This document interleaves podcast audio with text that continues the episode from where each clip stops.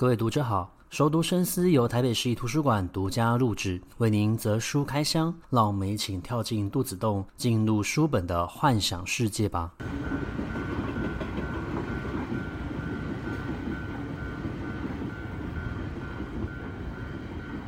各位听众好，欢迎回到熟读深思。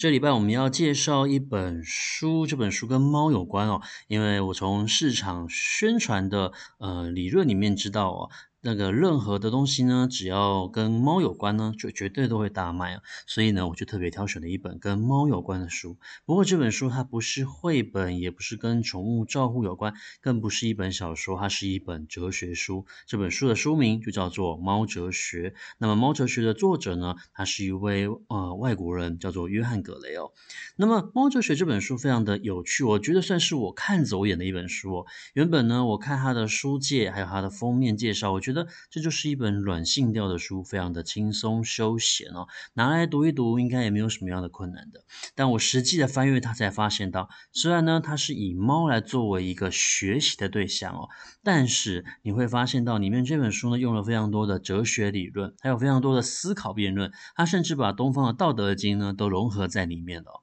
有趣的就是，这位作者他其实是一个政治经济领域的一个专家，但是呢，他透过《猫哲学》的这本书向我们证明了一件事，那就是。哲学呢，其实它也非常的需要呃理性的思维跟辩论才有办法诞生的。那谈论到这本书的呃内容之前呢，我们可以先来聊另外一本书。这本书呢，它就确实是一本小说了，它是非常有名的经典文学作品，叫做《苍蝇王》哦。那我不知道大家有没有看过《苍蝇王》这本书？其实《苍蝇王》这本书它就是在写。呃，有一群小孩，他们被困在一个孤岛哦，在这个孤岛上面没有了大人，然后也没有了这一些道德礼仪的一个束缚的，慢慢的，人的天性、人的本性就会跑出来，开始依靠着动物的。本能而去做呃生存的这件事情哦，所以即便看似是这一群小孩非常的天真无邪，他们在这一个孤立的环境之中，也会慢慢的显露出他们的本性，然后互相残杀哦。而这一个作品呢，就是在最后面的时候，当大人来到了这一座岛救出他们的时候，他们才突然之间像是醒了过来，又重新把这个道德社会给予他们的框架呢放在自己的身上哦。于是呢，你就会去思考一件事情：究竟在遵循的这一些道德标准的我们，是顺应着天性，还是其实我们的天性遭到了压抑跟残害呢？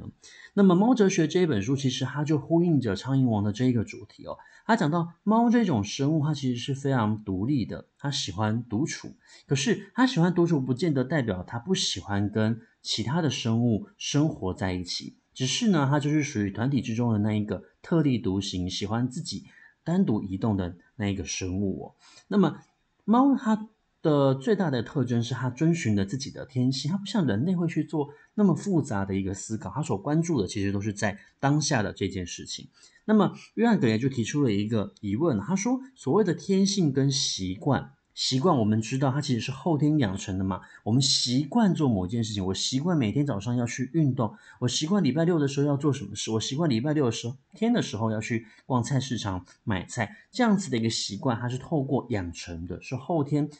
习惯的一个养成所带来的一个结果。但是天性与习惯，我们难道就有办法可以这么明确的确认哪个是属于天生，哪个是属于后天的吗？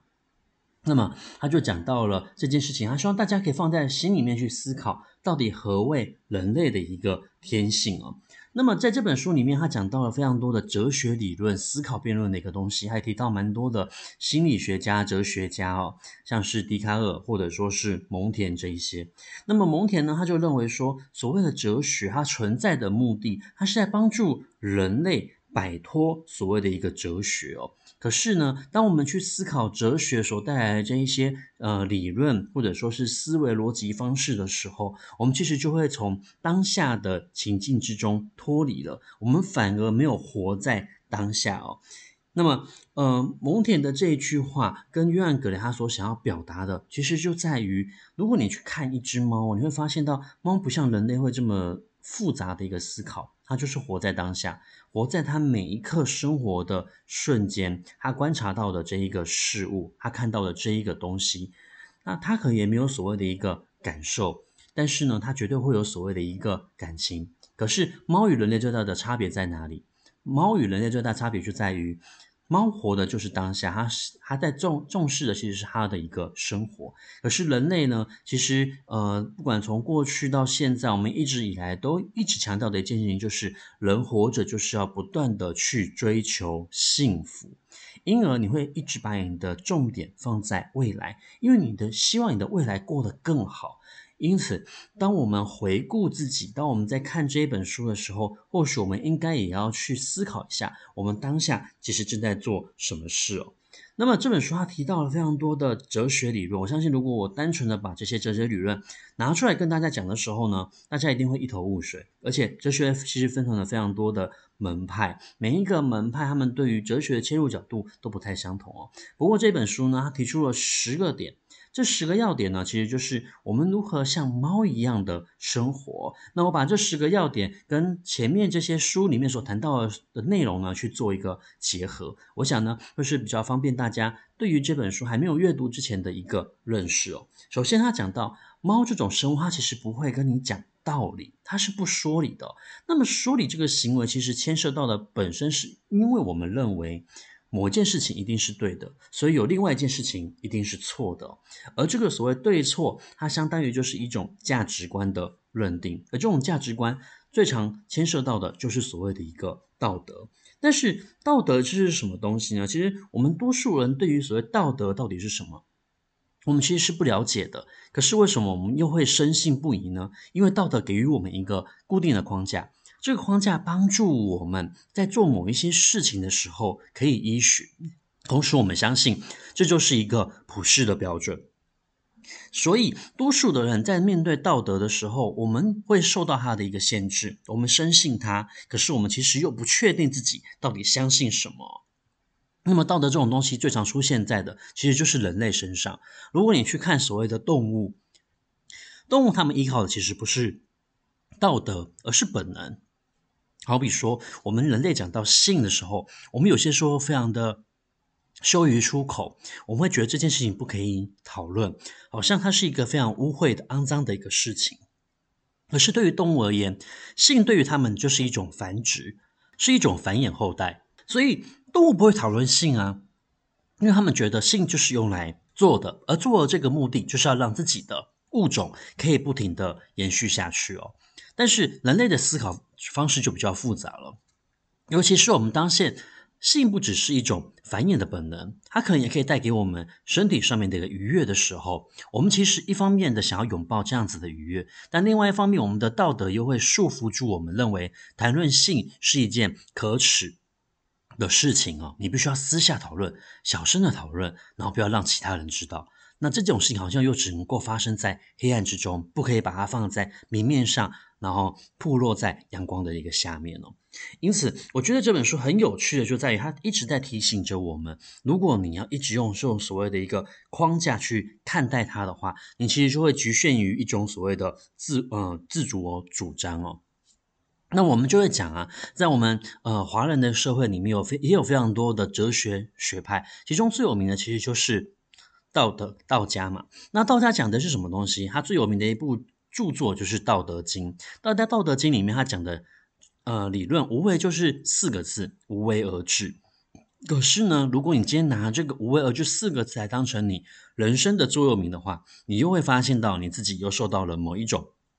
理论的一个限制哦。所以在他的提供第一点，不要想要讲理去说服人的这一点呢，他就有讲到，所有的人应该就要。认清楚自己的角色，不要因为扮演任何的角色而去牺牲自己。那你要顺从你自己的一个天性去做你应该要做的事情。最重要就是你要应该要去保持感官的敏锐，那维持注意力，而且要把你的注意力应该要全神贯注在这个当下。那么为什么要关注在这个当下？就牵涉到它第二个要跟猫学习的一个生活习惯，也就是应该要。关注于当下。我们很多人也都会说自己没有时间去做自己想要做的事情哦。可是呢，作者他就说了，你看猫。它在当下，它可能就是在发呆。可是它在发呆的那个时候，其实它就是专注于眼前的一个状态哦。因此，你会讲你自己没有时间，其实是因为你的注意力被分散了。你应该要集中你的注意力去做你自己真心想要做的事情，你喜欢做的事情。进而的，其实你就会发现到，你拥有非常多的时间。只是过去呢，我们其实都把时间浪费掉了。所以第二点就是不要去抱怨自己没有时间，因为你做你对你自己有注意的事情的时候，你乐在其中，你就会发现到其实时间是非常多的，甚至你会舍不得它，嗯，流逝掉。那以我句子为例，我在从事创作的时候，我觉得是我最快乐的时候。所以呢，我每次创作的时候，我都会觉得时间过得非常的快。我巴不得有更多的时间可以呃继续的呃撰写小说，然后书写文字哦。那你在这个当下呢，我就会觉得我自己其实是非常的善用自己的时间，而且其实我就会知道我拥有多少时间可以做多少的事。那么第三点是他建议的，不要从痛苦中去寻找意义哦，因为呃，你去从痛苦中寻找意义，从苦难之中去寻找意义，其实会产生出一种依附情感。你会觉得，那人生就是必须要透过受苦，才有办法感受到自我的一个存在，进而你会将自己的观念变得非常的负面哦。那他也非常善意的提醒，不要去接近这样的人，因为毕竟物以类聚。然后你也会受到他的影响，进而变得非常的负面。当人负面的时候，其实你就会把你的注意力一直放在心里的感受，而没有办法理性的去思考和分析哦。那么理性与感性其实它是必须要有一个平衡的存在的。太过于理性的话，其实也会加强现代这种所谓精神官能症的发生频率跟次数。那么第四点是。拒绝普世之爱，你会发现的，有非常多的人，甚至包括是所谓的一个宗教，提倡的就是要大爱。你在提倡大爱的时候，其实你就把你所谓的一个焦点都放在他人的身上，你在追求的、追逐的，其实是他人他人对于你所付出这份爱的一个肯定跟喜爱哦，那么这个时候就犯了第二个他所建议的应该要避免的，也就是你一直把你自己的注意力放在别人的身上，放在未来的身上，而不是放在所谓的当下哦。因此，他建议的是要培养一种，当你处在于一个非常热闹的环境之中。你要可以让自己可以产生自我的一个梳理，站在一个第三的角的角度去发现哦。而他以一个形容词叫做漠不关心，但是我觉得这个形容词没有到这么的好。应该说，你透过所谓的一个自我梳理的一个方式，你去进行观察，进而你才要去。发现到哦，你其实是可以找到你自己喜爱的一个事物的，而这种喜爱不见得是一种大事之爱、普世的一个爱哦。那第五点就是不要刻意去追求所谓的幸福才能幸福，因为一旦你的目的非常的明确，一旦你的意识非常的清楚，那么这个时候你其实就会忽略到其他的细微的、些微的一个可能性发生哦。那么很多的哲学家认为说，人类可以透过所谓的理性的思考去获得幸福，因为你透过理性的一个方式，你可以去控制你自己的情感还有欲望的一个发生哦。可是实际上，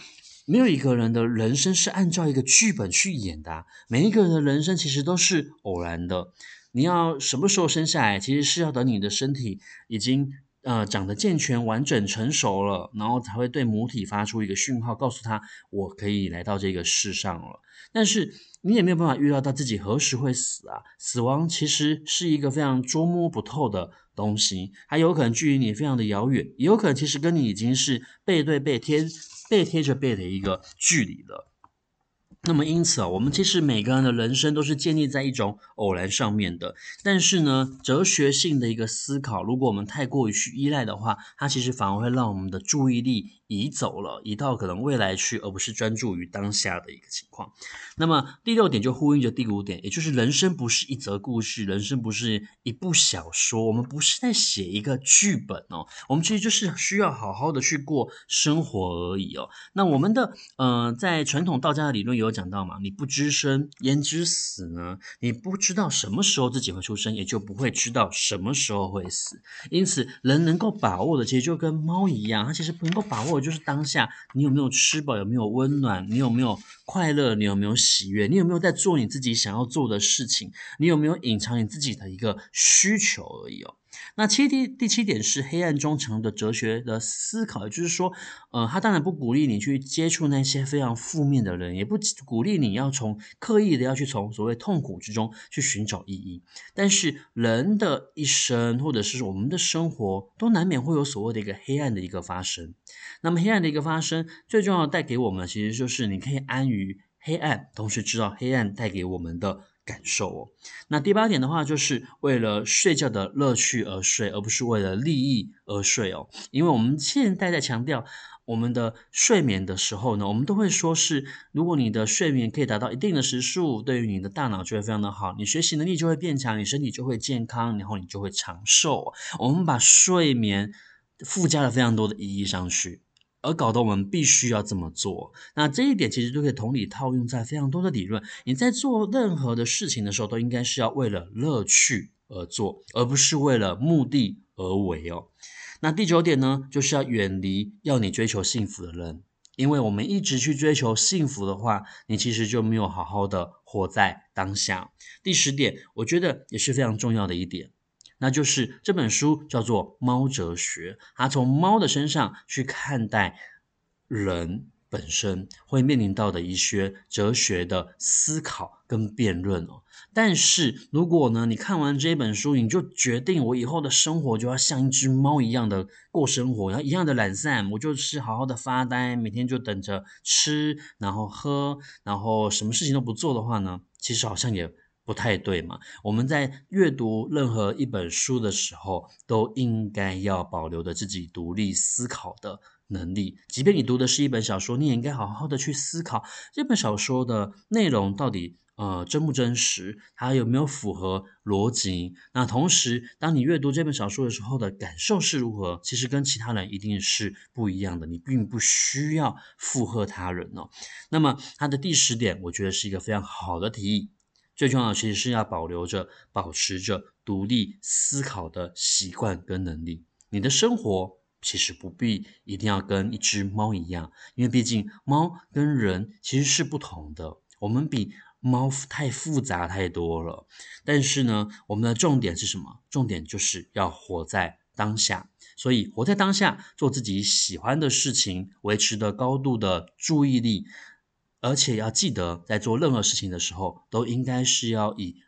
凭着乐趣而去做，而不是考虑着所谓的利益或目标哦。那这本书我觉得非常的有趣，可是呢，它也有一点点阅读的难度在里面哦。千万不要小看它，不要以为它是在讲。一本呃有关于猫多可爱的书，实际上它其实提供了非常多的哲学辩论。你在边阅读的时候可以边思考。那最重要的就是呃带走这本书重要的一个观念，然后同时让我们好好的活在当下。那今天的这期节目就介绍到这个地方，也希望您的喜欢。如果喜欢的话，也欢迎分享给你喜欢阅读的朋友。我们在下一集的空中书房再见，拜拜。